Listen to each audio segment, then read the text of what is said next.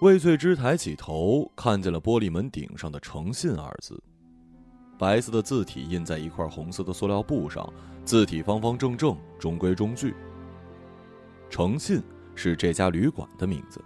它像一只第一次从树林里出来觅食的兔子，小心翼翼，左张右望，确保没有人注意它，才一闪身穿过了那道脏兮兮的玻璃门。楼梯旁的一个小窗子里面坐着一个看不出年龄的女人，她的头发烫得焦黄，头上像是被谁倒了一碗泡过后的方便面。女人把头伸出来，噗的一口往外吐了一口瓜子皮儿，才斜着眼睛问了还在四处张望的魏翠芝：“开房啊？”干脆而傲慢，他看得出魏翠芝是乡下人。魏翠芝没有听到窗子里抛出的这句问话，依旧喘着气东张西望。卷发女人又响亮的嗑了一颗瓜子儿，加大没有温度的声音说：“我问你，是来开房的吗？”魏翠芝像是被谁突然击打了一下，身体一颤，转过身才注意到像是一个洞一样的窗子里的人。“啊，我我找人，找谁呀？”侯。侯光明。卷发女人忙着嗑着一颗坚硬的瓜子儿，不说话。嗯，他叫我来这里找他，他是我男人的姐夫，个子矮矮的，头头有点秃。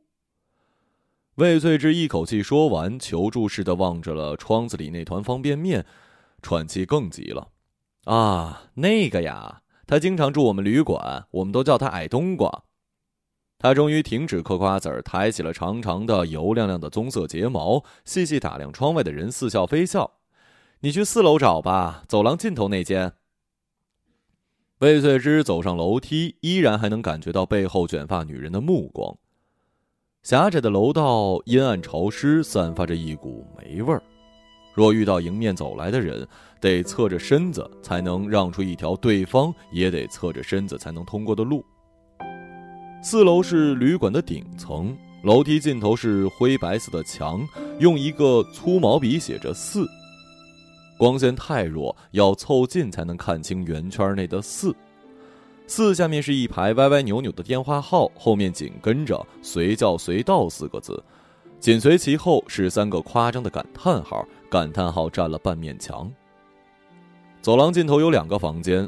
隔着过道相对的两个门，安静的就像是坟墓的墓碑，门上的号码已经脱落了。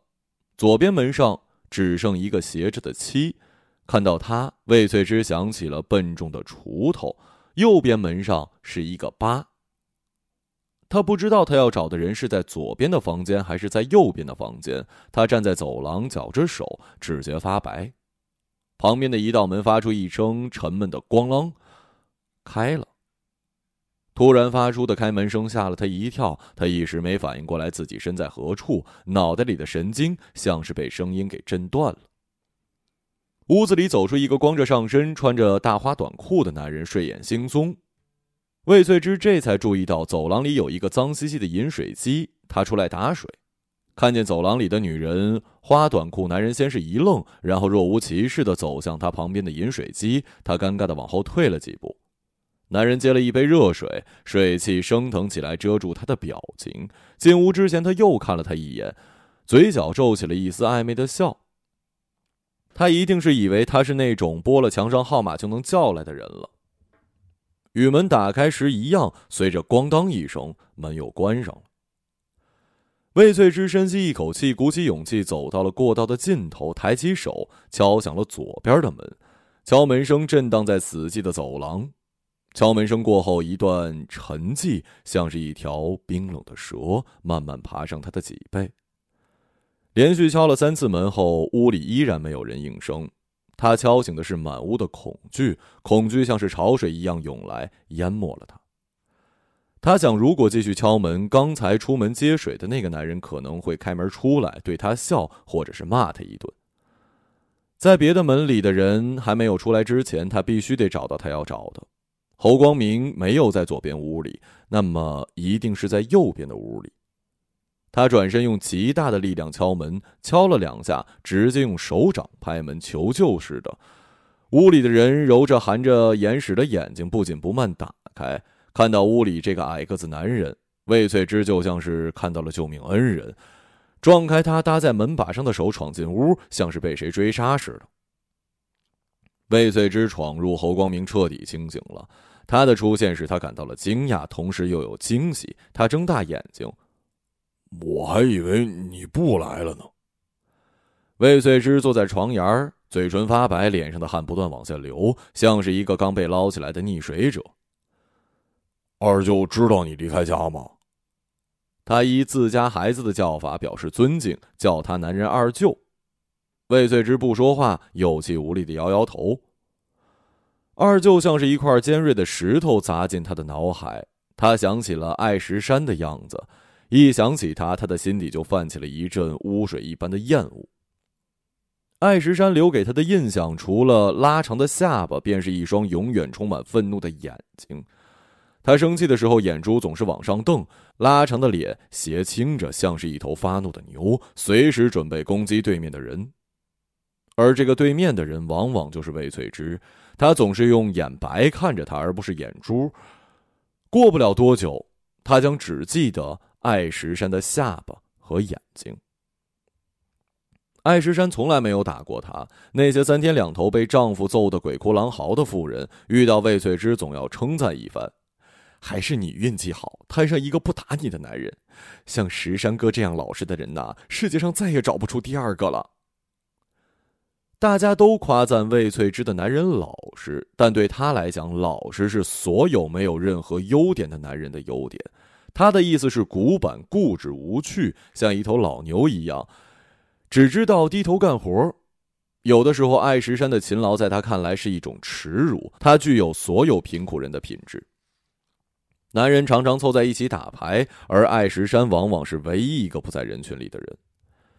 喜欢热闹、沉迷在男人们的热闹中的魏翠芝，为艾石山的不合群儿感到了羞耻。牌桌上叼着香烟、大声说笑的男人是充满魅力的，即使他们放在牌桌上的赌注是婆娘们藏在枕头下，打算用来买化肥的钱；即使他们输过钱之后回家会打婆娘出气，艾石山不打老婆，不打牌，他擅长的是沉默和拉长下巴。以及把眼珠往上瞪，用那种混杂着愤怒和嘲讽的眼光看着魏翠芝，就像是看着一只丑陋的虫子。每当这个时候，魏翠芝倒是希望他揍他一顿，他无法忍受他拉长的下巴和那双充满怨气的眼睛。在他的人生当中，这段婚姻是多余的，是他人生绸缎上的一个粗布补丁。侯光明在逼子的房间里走来走去，右手握成拳头，不断的打在左手上。他每走一步，脚上那双不知被多少人穿过的旅馆拖鞋就啪嗒一下打在脚后跟发出黏糊糊的声音。脚下的木地板随着发出细微的摩擦声。贝翠芝的目光随着那双深蓝色的旧拖鞋移动，她不敢抬头看着移动的侯光明，他就像是一个裸体的人。暴露在侯光明面前的二舅母，不再是一个贤妻良母，而是一个抛妻弃子的无耻女人，面目全非的狠心女人。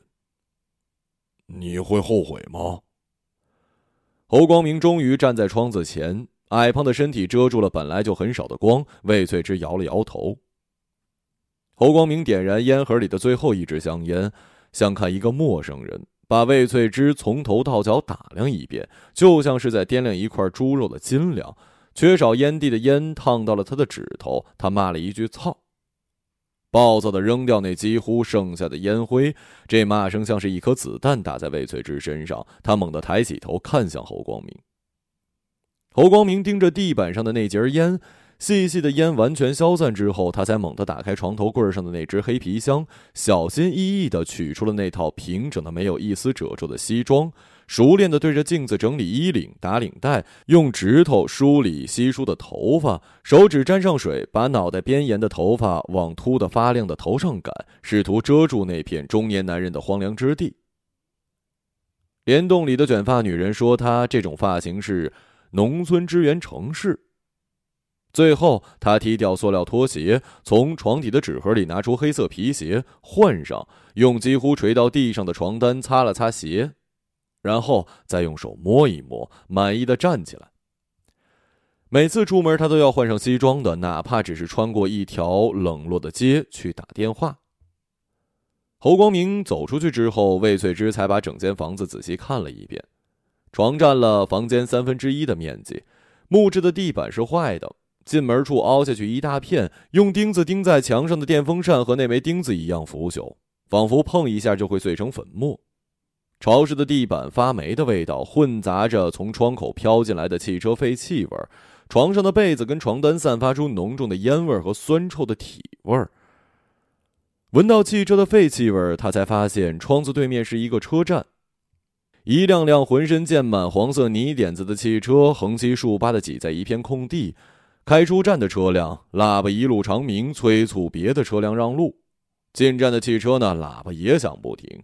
他看到那颗顶上就像安了一盏灯的脑袋，他看着那颗就像是安了一盏灯的脑袋，绕过各种嘶鸣不断的汽车，移动到了灰尘满天飞的路旁。公用电话亭的上面积了一层厚厚的尘土。侯光明的脑袋看上去也像是积了一层灰。他一只手拿着电话，一只手整理头发。汽车的声音淹没了他说话的声音。他扯着嗓门把话吼进话筒，努力挤走洪水一般的嗓音。打完电话，那颗秃脑袋又熟练地绕过了车流，移进了旅馆。魏翠芝用力地关上蒙满了一层灰尘的窗，心底涌起了一阵厌恶。侯光明爬上楼，喘着粗气，两眼放光，兴奋地说：“那个人后天来了，从南川坐车到这儿，最多两天时间吧。”他把自己扔进窗边的那张旧椅子，翘起脚，用本来就很脏的蓝色窗帘擦擦鞋，擦完之后又对那双鞋左看右看。长久的沉默之后，他抬起头，露出了满足的笑。魏翠芝想起了挂历上的弥勒佛。关于那个人，他已经给他描述过无数遍。那个人在他脑海里形成一个模糊的形象：侯光明的朋友，腰缠万贯，风趣幽默，优雅潇洒，还没娶妻，曾经托侯光明给他介绍女人。他说，那个人喜欢的就是魏翠芝这种类型的。像你这样的女人呐，就不该待在贫困的农村，把青春呐浪费在石头一般冰冷的男人身上。说的就像魏翠芝还是十七八岁的小姑娘呢。魏翠芝不知道自己是什么样的女人，但她相信这一句夸赞的话。对她来说，男人对女人的夸赞往往比女人对女人的夸赞更有分量，也更可信。完美的女人就该配完美的男人，但她依旧有所顾虑。她介意嫁给他的女人结过婚、生过孩子吗？他假装开玩笑，侯光明摆出了一副大人面对小孩子幼稚问题时的宽容神态。都什么年代了，外面人早就不在意这些了，只要双方相爱就可以在一起啊！他们在乎的是爱情，爱情你懂吗？他第一次在别人口中听到了“爱情”这个词，害羞的像是一个少女。爱情，他不懂。但他相信侯光明向他介绍的那个人是懂爱情的，他也相信他的爱情是为他准备的。此时，他的心里充满了感激之情。侯光明是他的恩人，光明的使者。魏翠芝住进对面的那间侯光明早就订好的房间。先前出来接水的男人听到钥匙开门的声音，又出来接了一次水。进门前不忘对魏翠芝笑了一下。那笑从一层层的肉里蹦出来，然后又像是倒在沙土上的水，消失在了肉里。晚饭是侯光明去车站门口买的快餐，装在白色塑料饭盒里的饭菜散发出城市的气息，但并不美味。梦里，那个男人戴着白色的宽边帽子，穿着白色的衣服、白色的裤子，从白色的阳光深处走出来。他脚上的皮鞋比侯光明的还亮，他看得出那个将来的丈夫。来见他之前是经过一番打扮的，这让他心里泛起了一丝莫名的甜蜜。这个男人就像是用纸折成的假人，他被这个纸人深深的给迷住了。爱石山从来没有像他这样干净过，在刺眼的阳光之下，他越走越近，还没看清他的脸，他就看见了他的眼睛。他的眼睛没有眼珠，他的眼珠被一朵白色的萝卜花所取代着。最后，他迷失在一望无际的白色萝卜花里，男人也幻化成了萝卜花。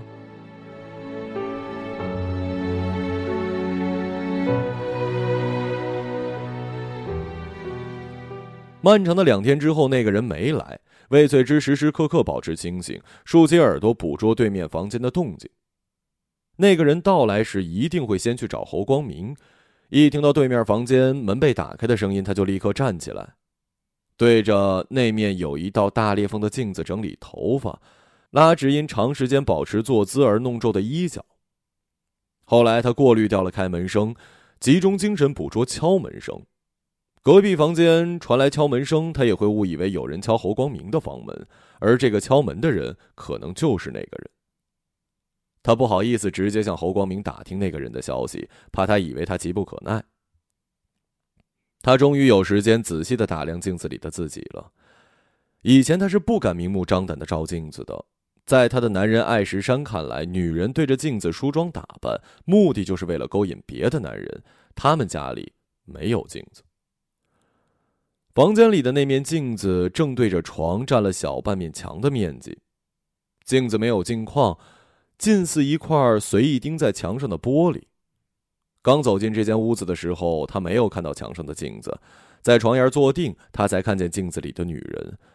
突然间看到镜子里的自己，他像是弹簧一样。唰的一下站起，离开床，转身就跑向了离镜子最远的角落。恐惧和羞耻像是无数支利箭一齐射向他。那个放箭的男人似乎就站在镜子的背后。第二天，他终于不再害怕那面镜子。他先是坐在床沿上，仔细的打量镜子里的女人。皮肤暗黄，死气沉沉，小眼睛，塌鼻子，薄嘴唇，就像是别人扔掉后他捡来拼装在自己脸上的。值得庆幸的是，橡皮筋扎起来的乌黑头发依旧散发活力，他的长辫子像是一条尾巴，从头部垂到臀部。楼下的卷发女人就是凭借这条土气的辫子认出她是乡下人的身份的。她站起来，解下橡皮筋儿，让头发披散下来。头皮先是一阵酥麻，随之而来的是风足的轻松。她突然发现自己的脑袋并不像和以往感觉到的那般沉重。他想象，如果他把头烫成窗洞里女人的那种卷发，会是什么样子。想到这儿，他发出了一声轻微的笑。走进镜子，脸几乎是贴到镜面上，然后慢慢的往后退，使镜子里出现的人是一个完整的人。他身材纤瘦，那件一直被放在箱底儿的米白色衣服显得太宽大，完全罩住了他的身形。他盯着镜子。以镜子里的人做参照，笨拙地解开外衣上的三颗颜色不同的扣子。最上面的黑色纽扣是艾石山的破衣服上取下来的，中间那颗白色的纽扣是原本钉在这件衣服上的，下面那颗蓝色的纽扣不知从哪儿捡来的。这件衣服是他未出嫁时穿的。他脱掉外衣，像脱掉一层丑陋的皮，只剩下红色的涤纶衫紧紧贴着身子。他站在镜子前。轻轻抚摸自己的头发、脸、脖子、肩膀，他用手感知自己的存在。镜子里的女人已经不再陌生。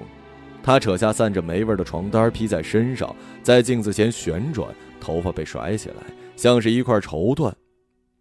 他想象自己是一个穿着漂亮裙子的舞女，歌里的舞女，旋转旋转。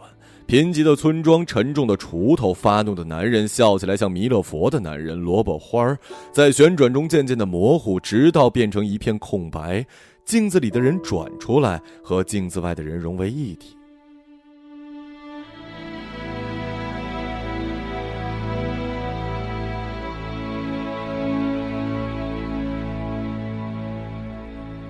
梦里没有再出现那个人，也没有出现萝卜花他躺在平静的湖面，他看到的是空无一物的天空，没有云，没有色彩。他没听见对面房门被敲响的声音，但听到有人敲他的门，急切的敲门声像是一块块石头扔进他的梦里。魏翠芝费力的站起来，没站稳，又摔进了床里。他扶着眼前晃动的墙，晕晕乎乎打开门，汗水的臭味先一步进了屋，先冲了进来，一阵恶心，想吐。但空空的肚子里没有吐的东西。侯光明往他的怀里塞了一个塑料袋袋子鼓鼓的，发出夸张的摩擦声。赶紧换上衣服，那人来了。由于太激动，他的口水都跟着话飞了出来。他从口袋里掏出一个小瓶子，递给了一脸茫然的魏翠芝，递到中途又缩了回去。呃，是南川的人，你赶紧打扮一下。香水你不会用吧？啊，把这盖揭开，然后往身上喷。他抬起下巴，微闭眼，大拇指按下绿色小瓶子的顶部，痴痴的往脖子上喷水雾，刺鼻的气味使魏翠芝一下子清醒了。他向他示意怎样喷香水，就像教一个不会使用筷子的孩子用筷子。在乡村长大的魏翠芝从来没有见过香水。侯光明把小瓶子放在了魏翠芝抱着的袋子上，转身跑下楼。皮鞋敲击地板发出的声音异常刺耳。待这声音完全消失在楼道尽头，魏翠芝才意识到怀里抱着一包东西。小瓶子里流出一滴滴黏黏的液体，落在他的手背上，灼热的液体像是一条虫咬着皮肤。塑料袋内是一件红色的衣服，领口和袖口都镶着一圈蕾丝边，里面隐约有几颗反光的小珠子。她穿上衣服，镜子里他的脖子像是被刀划了一道血口，红红的。他伸手一摸，手上也沾着血一样的颜色，是衣服掉的。魏翠芝像是一个待嫁的新娘，穿着一身红的耀眼的衣服，坐在床沿上等待将来的丈夫。甜蜜像深井里的水，从心底里溢出来。纸片一样的人，萝卜花浮现在眼前，触手可及。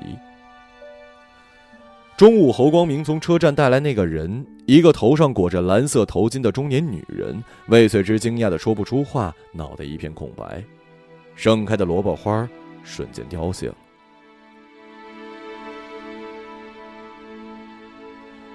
蓝头巾女人脚还没有踏进屋，就用手夸张的扇了扇鼻子旁的空气，皱着眉，那副痛苦的样子就像是走进了一堆腐烂的垃圾。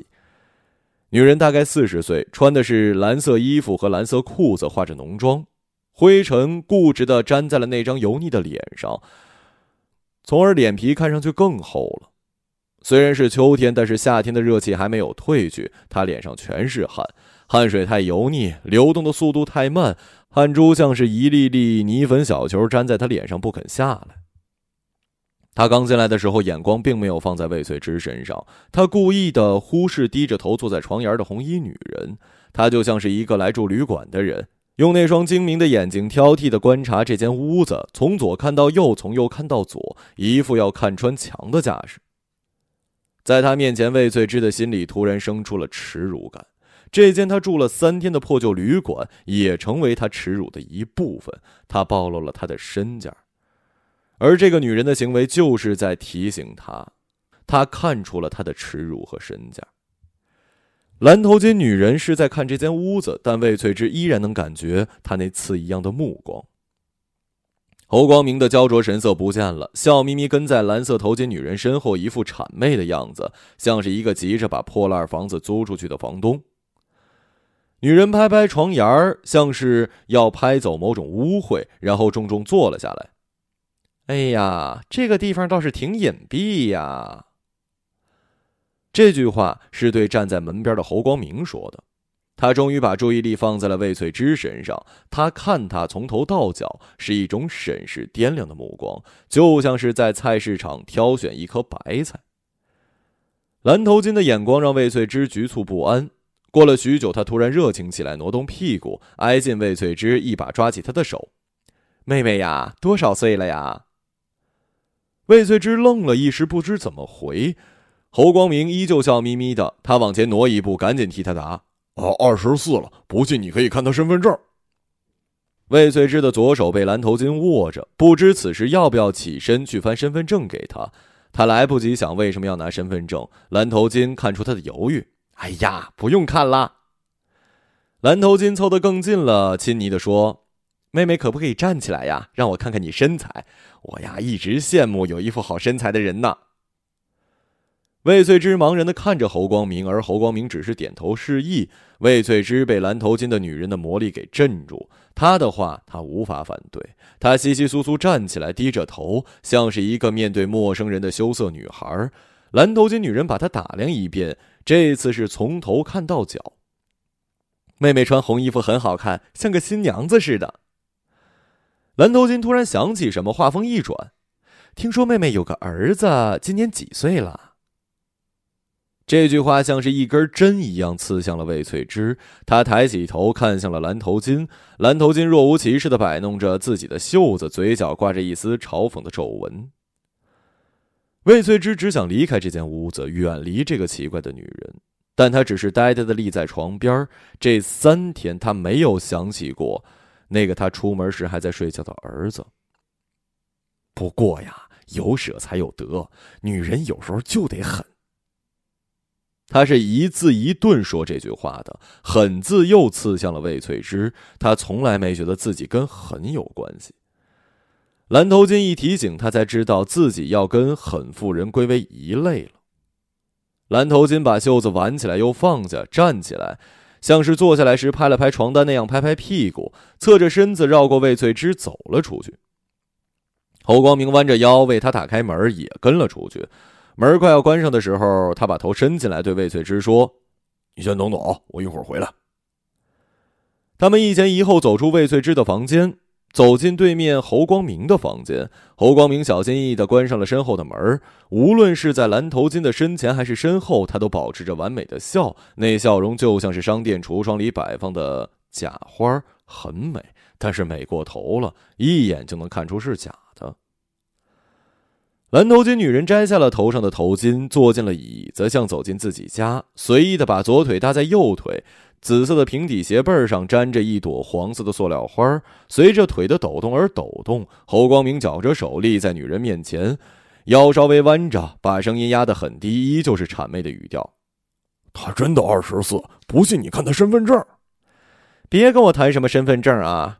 前次你交给我那个身份证都是假的，你说二十，实际都二十八了。我出手时整整亏了两千呢。这次这个真的才二十四，我舅子的婆娘，难道我还不知道她多少岁啊？结过婚，生过孩子，这些我都告诉你了，还隐瞒啥年龄啊？不是我说你呀，你也真做得出来呀？舅子的婆娘你也拐卖呀？哎，话不能这么说啊，她是自愿的。蓝头巾不耐烦的挥挥手，像是赶走眼前的苍蝇，就当白跑一趟。我不愿意出价五千啊，一个生过孩子的不值那么多的。他抬起左手，观赏染色的指甲，深叹一口气：“哎呀，况且还这么瘦，屁股还没有一只碗大，生孩子绝对不行啊！生过孩子就说明能生，男人买女人不就为了生孩子吗？就算买到一处女，不能生的话，那不也白费钱啊？”蓝头巾就像没听见他说话，依旧低头摆弄自己的手指。哎呀，他本来是胖的，瘦是暂时的，多吃点肉就补起来了。我跟你说过，他家生活条件不好，没好吃的。蓝头巾没耐心跟他继续争论。四千不行，我就走啊！依旧盯着他的指甲看，他的嘴角出现了嘲讽的皱纹，胜券在握。我就不信你还敢把他给带回去！如果你舅子知道这件事儿啊，就算不说拐卖妇女这个罪行，作为亲戚，你觉得你有脸见他呀？弄不好众叛亲离。如果我不来接手这个女人，你怎么办呀？这场交易，侯光明占下风，但他想尽力扳回一局。这三天，那女人开支你付，住宿一百五，吃饭一百，那套衣服两百，总共三百五。嘿。多亏你开给他住的是这种破屋子，那套衣服最多值五十吧？哎，为什么你给每个女人买的都是红衣服啊？你以为她们穿红衣服卖相好啊？蓝头巾哈哈的笑声穿过墙壁，敲击着魏翠芝的耳膜，她止不住发抖，她仿佛听见她身后的那面墙在崩塌，她没有退路。蓝头巾付给了侯光明四千三百块，他把钱数清楚之后摆在床上呈扇形，故意把头转向了另一边，一副大老板付工资给底层劳工的架势。侯光明蹲在床前，把钱数了两遍，数钱时嘴里小声念：“一二三四五。”像是一个刚学会数数的小学生，不念出来就无法记住数目。他数完钱不忘随机抽出几张，对着窗口识别钞票的真伪。女人厌恶的把头扭向了一边。侯光明把钱分成了三份一份装进西装的右口袋，一份装进了左口袋，反复按了按，就像是怕他们逃出来似的。另一份只有三百，被当做零钱随意装进了裤子口袋。钱装好，侯光明直起腰，轻描淡写的说了一声：“那我走了。”就退出了房间。侯光明经过魏翠芝的屋子时，他已经瘫倒在了地板上。透过破门底下的大裂缝，他看到了侯光明一尘不染的皮鞋。他没有停步。侯光明走进旅馆对面的香烟专卖店，眼睛盯着货架上的烟。呃，金少兄。简短随意，店员把烟递到他手里，他迫不及待地撕掉了烟盒上的条形封带，用两根手指夹出一支崭新的烟放进嘴巴，从裤子口袋里拿出打火机，点燃烟，哼着歌走进了充满汽车喇叭声和人声的车站。蓝头巾从窗里一直看到侯光明走进车站，才扔掉夹在食指和中指之间的烟，慢悠悠地戴上了头巾，整理整理衣角。保持傲慢的姿势走出房门，他推开走廊对面魏翠芝的房，斜歪着身子站在门口，就像约一个熟人一起出门。咱走吧，晚了没车了。下一秒，他看到的是地板上流动的血液，那条弯弯曲曲的血流像是一条蛇，正往他站着的位置爬来。那个他刚买的女人侧身躺在碎镜子上，惨白的脸对着房门，脖子上还在流血，红色衣服与血液融为一体。蓝头巾愣了几秒，然后发出一声尖叫，转身往楼下就跑，逃命死